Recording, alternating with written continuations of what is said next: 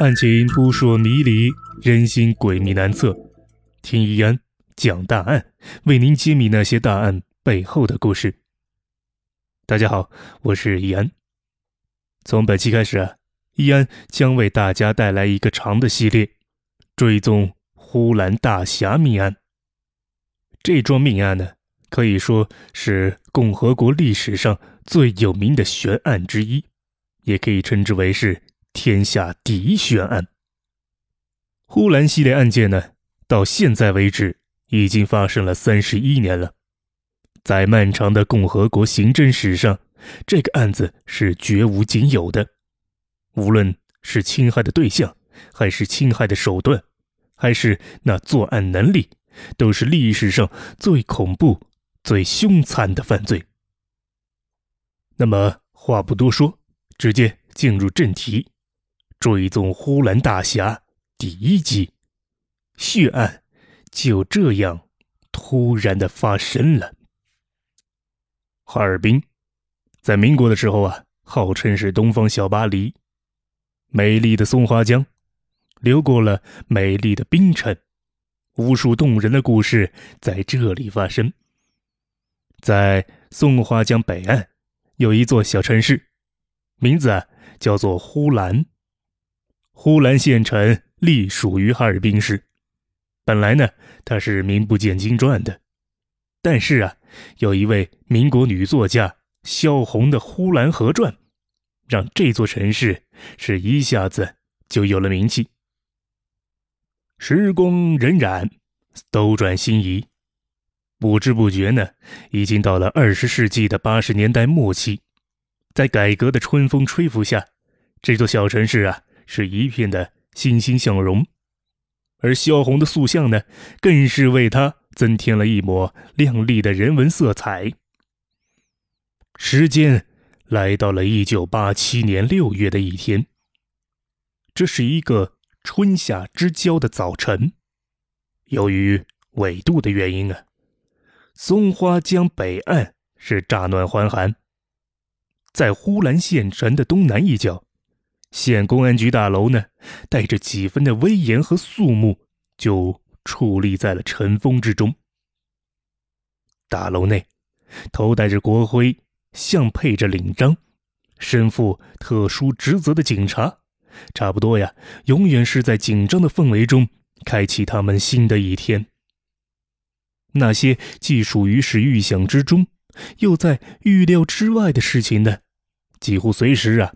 都在等待着他们，进而呢，把他们投入到了更为紧张，甚至是更为危险的氛围中去。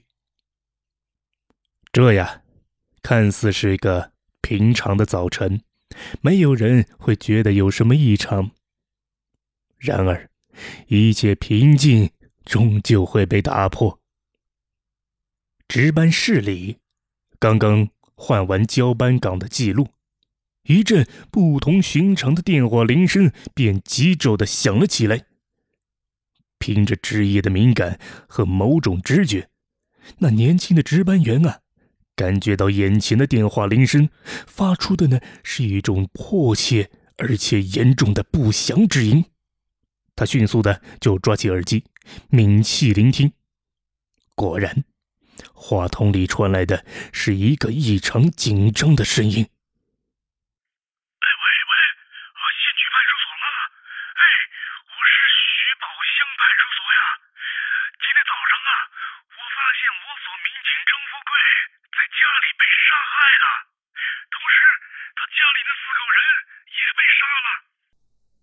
这是一个令他这种职业的人也不能不为之震惊而又突如其来的恶讯，因为啊，警察一家被灭门的案件实在是少之又少。这个接警民警就迅速的看了一下桌上的日历和他腕上的手表，然后呢，他就记下了时间：一九八七年六月六日早上八点二十九分。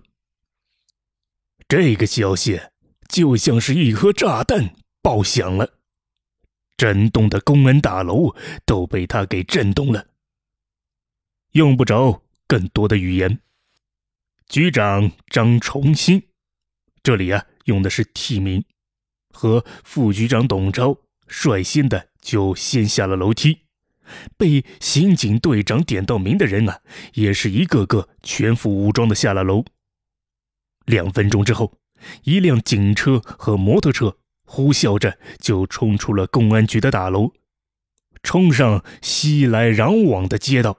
冲开那莫名其妙的人群，好似离弦之箭一般射向城郊公路，风驰电掣的就朝那徐宝乡直奔而去。一路之上，坐在警车里的张崇新是一言不发，他沉默如铁，两眼呢盯着前方的公路，甚至啊，他连抽烟的习惯都忘了。而坐在他身旁的董超也静默着，他思索的就点燃了一根香烟，他吸了一口，才想起什么，然后呢，又轻轻的抽出一支，递给了张崇新。张崇新接过了烟，默默的就抽了起来。车内的气氛非常的压抑。确实啊，自己的同事一家人被人残忍的杀害。换做是谁都会如此这般沉默。警车沿着公路，那是快速的行驶着。灰色的公路像一条向前逃窜的蟒蛇，就在原野上延伸。公路两旁啊，都是淡绿的田野，土褐色的农家，稀疏的林带，慢慢的都退避到了后面。在暖阳下，显示出了一种和平环境中的恬静与安宁。然而，就是在这种表面的宁静之中，却隐伏着诸多常常是捉摸不透、令警察这种职业的人也大伤脑筋的犯罪活动。车身突然颠簸了一下，打断了张崇新的思路。原来呀，这汽车已经下了油漆公路，拐上了土路，那徐宝乡也就到了。数十名群众在前面不远的地方围观着什么，毫无疑问，现场就在那里。张崇新与董超是交换了一下眼神，两个人几乎是同时就皱起了眉，显示出了不满的神情。两人啊，都是具有丰富的公安工作经验的老将。他望着前面一起转过头来的那黑压压的人群，心里呀都很明白，那外观现场肯定已经遭到了破坏。一下子开来这么多的辆警车，这在徐宝乡呢，还是前所未有的。那些惊诧的、好奇的，甚至啊是兴奋。而又恐惧的面孔，都足以说明，这里发生的事态是严重而又极其刺激的。这人群啊，自动的就闪出一条路来。张崇新等人就下了警车，与上前相迎的许乡堡领导人和派出所所长握了握手，这便被引到了受害人张富贵的家门前。这里呀，是一幢坐北朝南、紧靠道边的三间砖瓦房。道路对面不远处便是徐宝乡派出所，往前不足百米，则就是乡政府所在地。三间砖房，独门独院，院门前呢是一条土道，左右和北边呢都是紧挨着的居民房屋。这初看上去啊，三间砖房的外观并无大异，除了这房子西面的一扇窗户玻璃给破碎了，其余的窗户啊都是完好无损。于是呢，似乎是显而易见，那凶手就是从那扇破碎的窗户潜入室内的。室内的现场被保护着。维持在案发后的原始状态，那呀是一副惨不忍睹的景象。血染四壁，甚至那天盆也溅上了一片紫黑的血点，乱蓬一团的被褥浸泡在血泊之中，满炕那是尸体横陈，血肉模糊，一股刺鼻的血腥味那是扑面而来，几乎令人作呕。民警张富贵死在了地下，炕上呢是三具尸体，是张富贵的妻子和两个孩子。看上去，张富贵在死前与凶手是有过一番激烈搏斗的。他身上只穿着背头裤衩儿，估计呀原本是睡在炕哨的，而此刻呢却头窝在炕墙上，身遭了十七刀，倒地而死。那胸部、腹部以及胳膊也几乎都被扎烂了。张富贵的妻子孟凡杰穿着线衣线裤倒在了炕头，与张富贵一样，他的头部、胸部和腹部多处留下了刀痕。而张富贵十岁的大女儿啊，脖颈几乎都被切断了；五岁的小孩子呢，则被利刃从后背穿透了前胸。面对此情此景，张崇信与董超的眼圈也禁不住湿润了，而站在他身后的两个年轻的刑警队员也都禁不住落下了眼泪。悲痛之中啊，令人那是倍感奇怪和庆幸的呢，是张富贵七岁的小女儿张玉珠，虽然她的腰部被扎了三刀，刺破了腹腔，但是啊，却并未致命，竟然能自己跑出家门。后来呢，被紧急送到了医院，经过抢救啊，终于是脱险存活了下来。由于呼兰县它隶属于哈尔滨市，因此啊，很容易就得到了省厅的援助。九点半左右，接到了紧急报告的省城公安局副局长刘也带领着行政处和技术处十余人，火速的赶到了现场。同时，还带有一名著名的省公安厅高级痕检工程师崔道直。经过那迅速短暂的分工布置，省市专家和公安干警们分头行动，现场勘查、照相记录、尸体解剖、调查走访，各项工作呢是同步进行。很快的，他们就了解了案情的大体过程。清晨七时许，住在附近的张福贵内弟媳有事来到张福贵家，一拉门板啊，没拉开，里面给拴着。再一看呢，那窗帘还掩着。他以为呀还在睡早觉，然后呢就返身回去了。大约在八点钟左右，张福贵那七岁的小女儿张玉珠。突然，满身是血的就出现在他姥姥家门前。这儿啊，距离他自己家只有五十多米。哎呦，玉珠，你你这是咋了？姥姥家的人啊，都被吓了一跳。啊，我爸跟我妈打架了。张玉珠啊，糊里糊涂的说着。这大概呢是张玉珠在夜间被惊醒时所留下的印象。当时啊，满屋漆黑，他只知道是有人在厮打，却看不清谁是谁。除了爸爸妈妈会打架，还能是谁呢？他不会想到啊，竟然发生了如此天大的不幸。而被刺伤之后呢，他便昏了过去，早上就苏醒过来，更是被眼前的情景给吓得莫名其妙，叫谁也不应。最后呢，他自己挣扎着下地，把门栓给打开，从里面跑了过来。那姥姥见状呢，是一把就把玉珠给抱在怀里，而玉珠的舅舅孟凡胜见状呢，立刻就跑向了姐夫的家。那开门一看，不由得是大吃一惊，他简直啊是不敢相信自己的眼睛，张口结舌的好半天都没说出一句话。过了一会儿啊，他稍稍的冷静下来。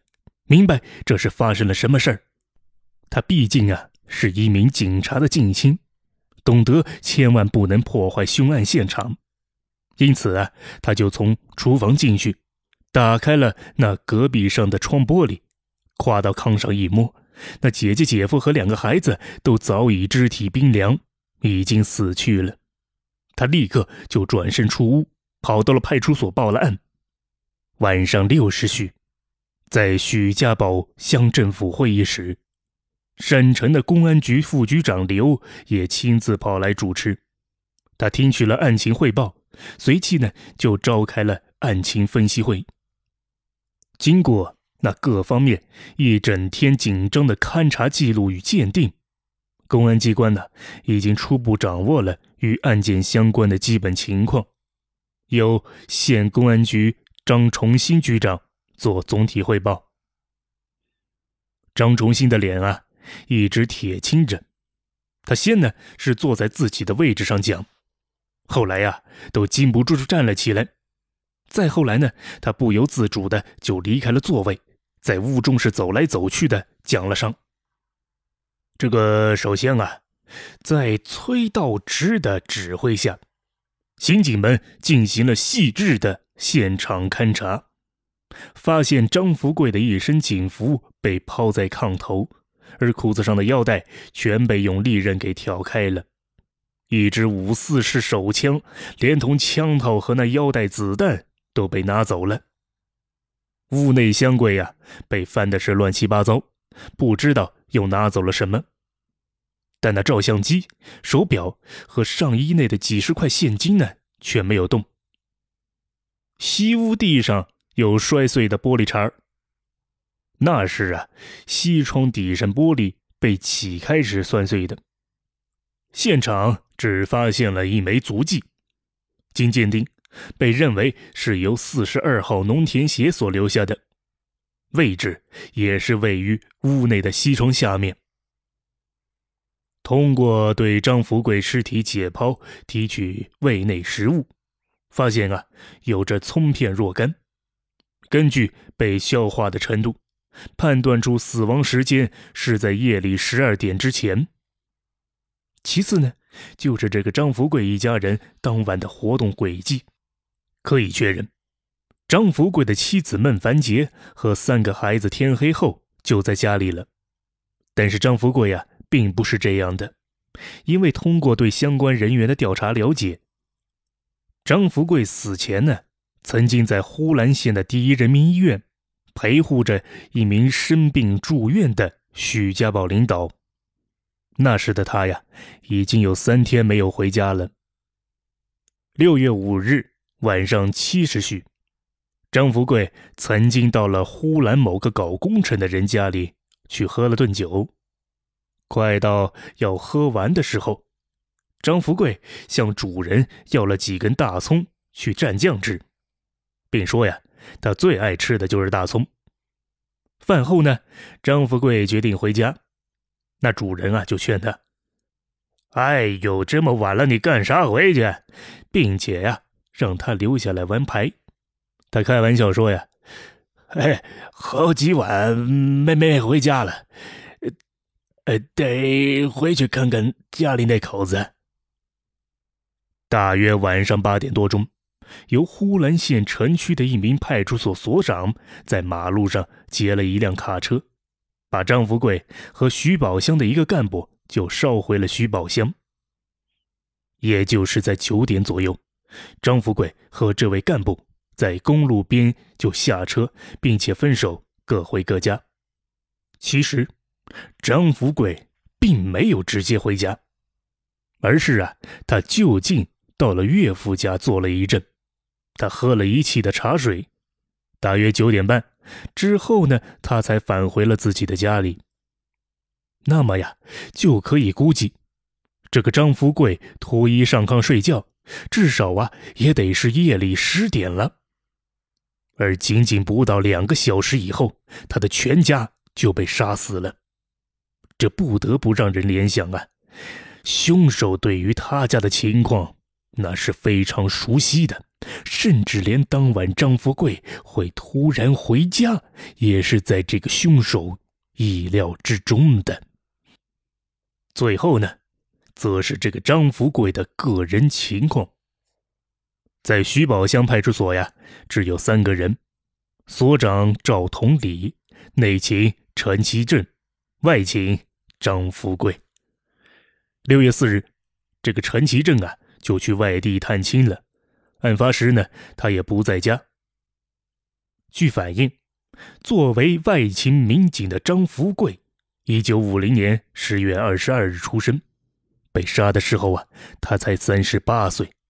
他从警的时间虽然较短，在一九八五年才成为是一名公安干警，但平时啊，他为人比较热情，颇好是与人交往，因此啊，他的社会关系就显得有些复杂。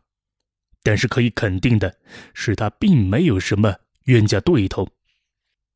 这里呀，易安要插一句：现在呢，社会上流传的一种说法就是，说这个死去的张富贵不是什么好东西。但是就了解这个案情来看呀，根本就没有这种说法的根据，反而呢，是这个张富贵的妻子孟凡杰的老师还写过一篇纪念文章。认为呢，这个张福贵和孟凡杰两口子人非常的好，他们家呀经营着一家小饭店，这一家五口人呢和和美美的，没想到竟然是遭遇到了如此的横祸。因此啊，在后续的故事中，伊安认为，在后续的案情情节中啊，如果没有确切的信息。就不能够有意的去美化或者丑化一个受害人。